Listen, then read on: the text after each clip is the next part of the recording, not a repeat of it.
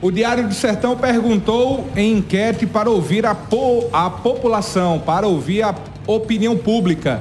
O Diário do Sertão perguntou na enquete, na sua opinião, o pronto atendimento pediátrico deve ficar na unidade de pronto atendimento, a UPA ou no Hospital Universitário Júlio Bandeira, o HU-JB?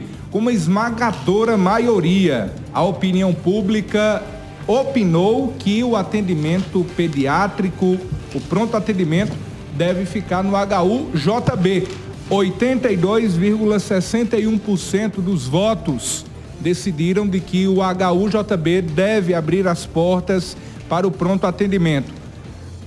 Opinaram que o pronto atendimento deve ocorrer na UPA, 17,39% dos votantes dos votantes na enquete online do Diário do Sertão. Essa enquete já foi inclusive encerrada e a população votou maciçamente na enquete do Diário do Sertão.